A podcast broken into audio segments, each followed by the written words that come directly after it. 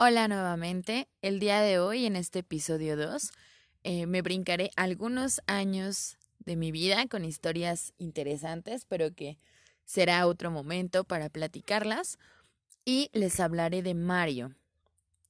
Mario es eh, una persona que llegó a mi vida de una manera muy extraña.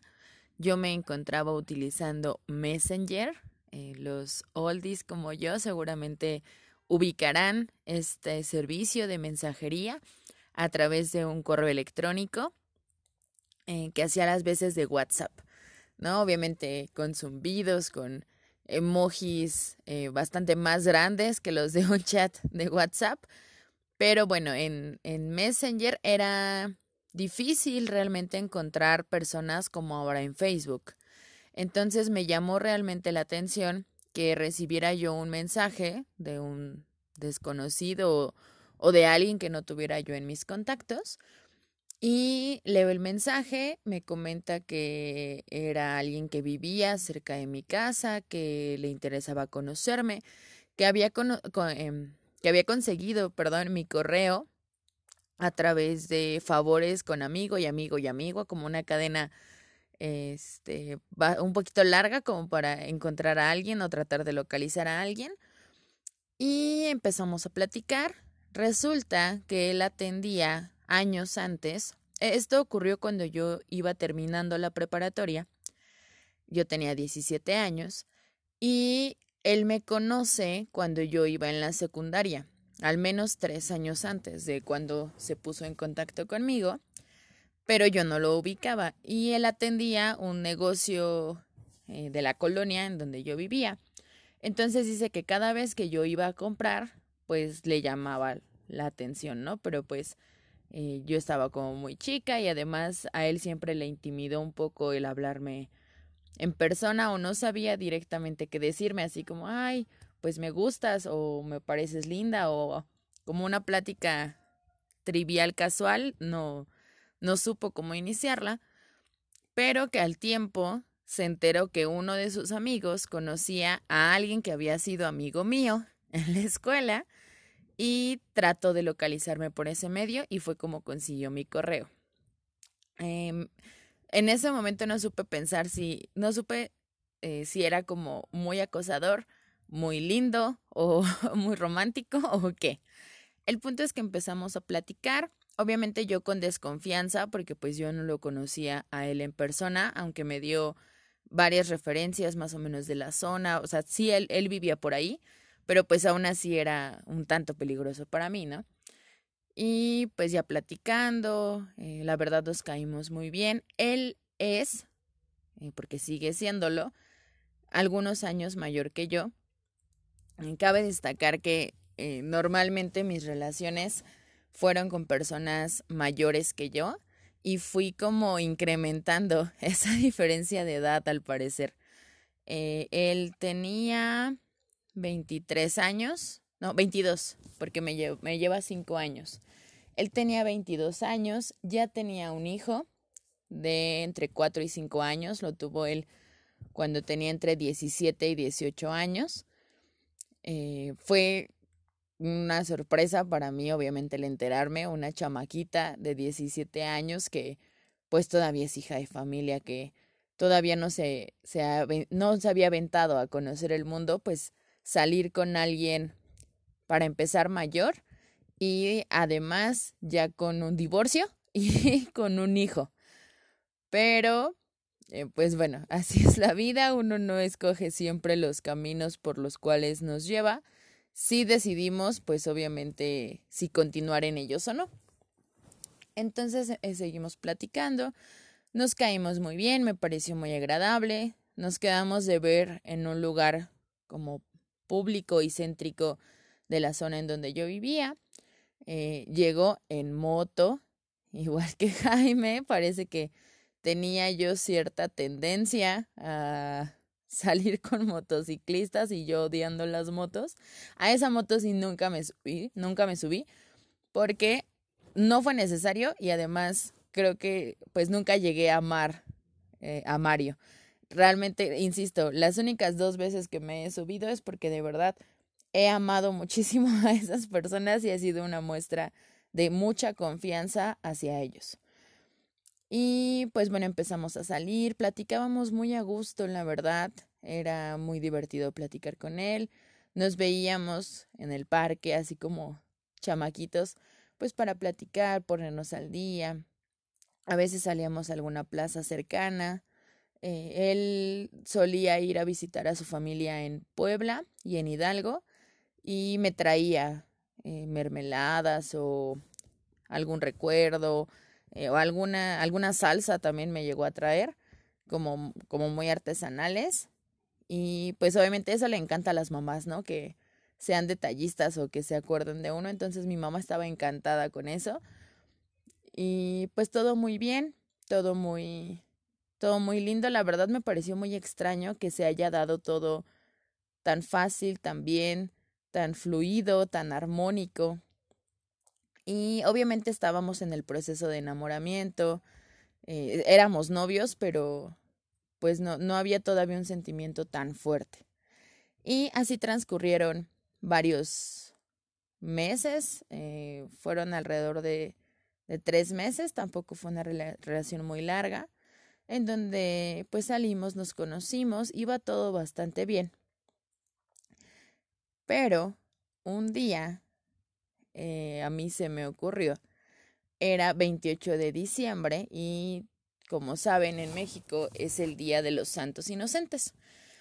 Entonces, en este Día de los Santos Inocentes, uno aprovecha para hacer bromas, ¿no? Entonces, en algún lugar había visto que tenías que aprovechar el 28 de diciembre para decirle a alguien que te gusta, pues que te gusta.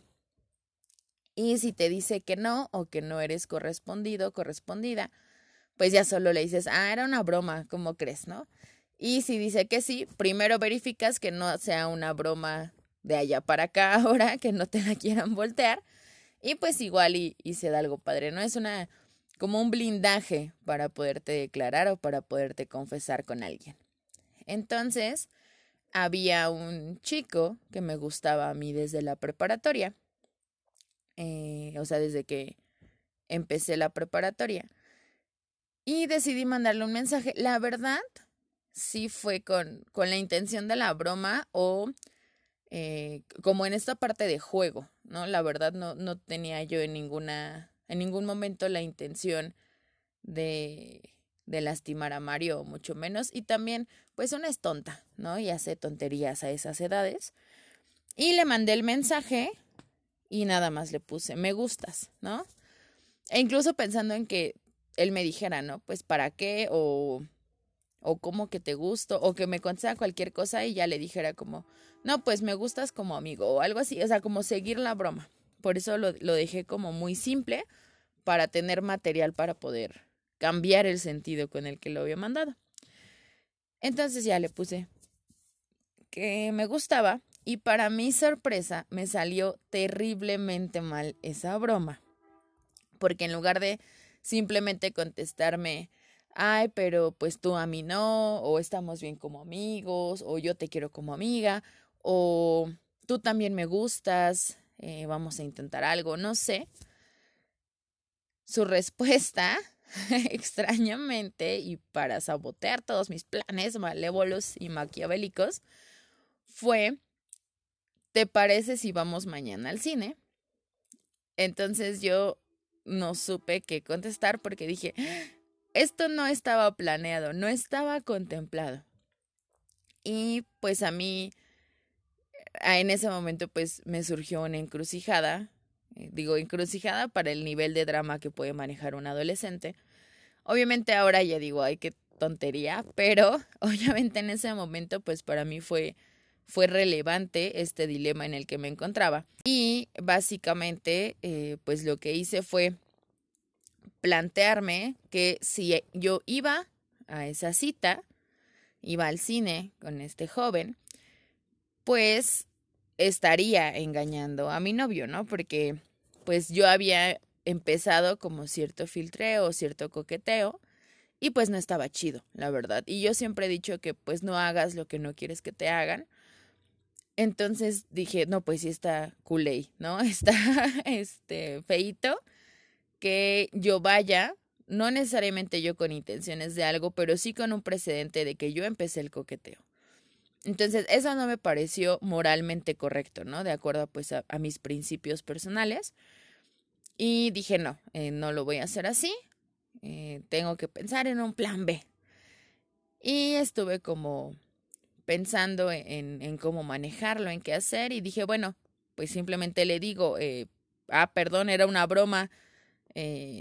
no, no pienso salir contigo. O simplemente era una broma, no te lo creas, este, jaja, ¿no? Pero en ese momento también dije, pues es que sí me atrae, ¿no? Sí me llama la atención este chico y no quise perder la oportunidad. Entonces, eh, es, este dilema me tomó gran parte de la tarde y decidí dar, darme la oportunidad de salir con, e, con este chico nuevo, bueno, nuevo entre comillas, porque lo conocí desde antes, pero la situación como de romance o de que se propiciara un romance era nueva y decidí esa oportunidad, pero pues no quería eh, pues engañar o, o estar coqueteando a espaldas de Mario. Entonces le escribí un mensaje por Messenger, obviamente, y le dije que, que si podíamos hablar, que si nos podíamos ver. Y ese día no teníamos pensado vernos y me dijo que se le complicaba un poco. Él trabajaba durante todo el día y nos veíamos en las tardes, noches y fines de semana. Y le dije que si por favor eh, pues nos podíamos ver, que diéramos una vuelta al bazar porque pues obviamente temporada navideña, 28 de diciembre, había un, un bazar eh, pues navideño cerca de donde vivíamos y ya el punto es que fue, eh, nos dimos una vuelta en el bazar y ya como que se sintió la tensión, obviamente, porque pues es algo que uno no puede negar y o, ocultar, pero además cuando alguien dice tenemos que hablar o por favor vamos a vernos de, en una circunstancia en donde no es común este tipo de planes improvisados, pues siempre eh, pues preocupa, ¿no? esta, esta parte. Entonces ya, eh, estábamos platicando y le, le dije la verdad, le dije, ¿sabes qué?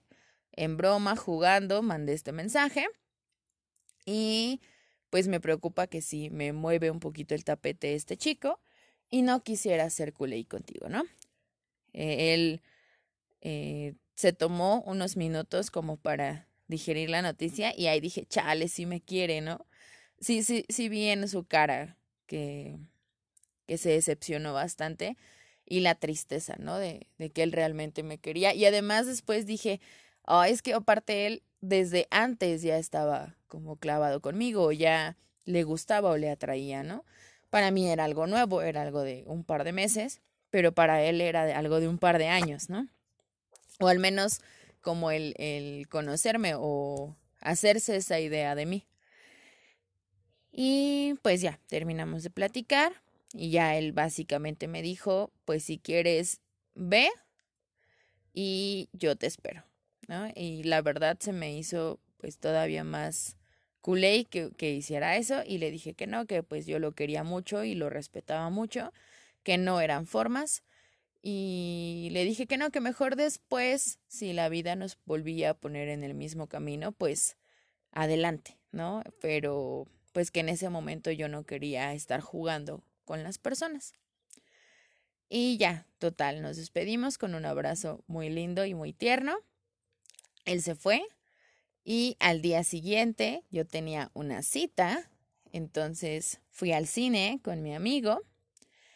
Eh, durante la película todo estuvo como un poco tenso, medio nos tomamos la mano, eh, estuvimos como un poco cerca, pero no hubo mayor contacto de ahí, ¿no? De tomarnos la mano, de acercarnos un poco los hombros y demás. Ni siquiera me acuerdo qué película era y eso que sí la vi. Esa sí la vi, le puse atención, eh, porque realmente pues no pasó nada entre él y yo más que una tomada de manos, pero no, no recuerdo qué película era. Y salimos del cine y cuando me acompaña a la avenida para tomar mi transporte y él irse en metro. Me acompaña a la avenida y nos despedimos, pero no hablamos nada, ¿no? O sea, realmente no platicamos nada de pues el mensaje o, o él que pensaba o ya saben, ¿no? Cuando uno está en el momento, los nervios traicionan y termina uno. Eh, ahora sí que el, el a qué venía ya se nos olvida un poco. Y yo dije, oh, pero pues no hablamos, ¿no? Entonces, obviamente entre los nervios y demás, es más fácil hacerlo por mensaje de texto, como ahora los jóvenes seguramente saben que es por WhatsApp. Entonces le escribí un mensaje de texto, insisto, eh, WhatsApp no estaba de moda, no era, creo que ni existía WhatsApp todavía ahí. Y le escribí que, pues, qué pensaba del mensaje del día anterior. Y palabras más, palabras menos, pero pues me dio a entender que solo quería ser mi amigo.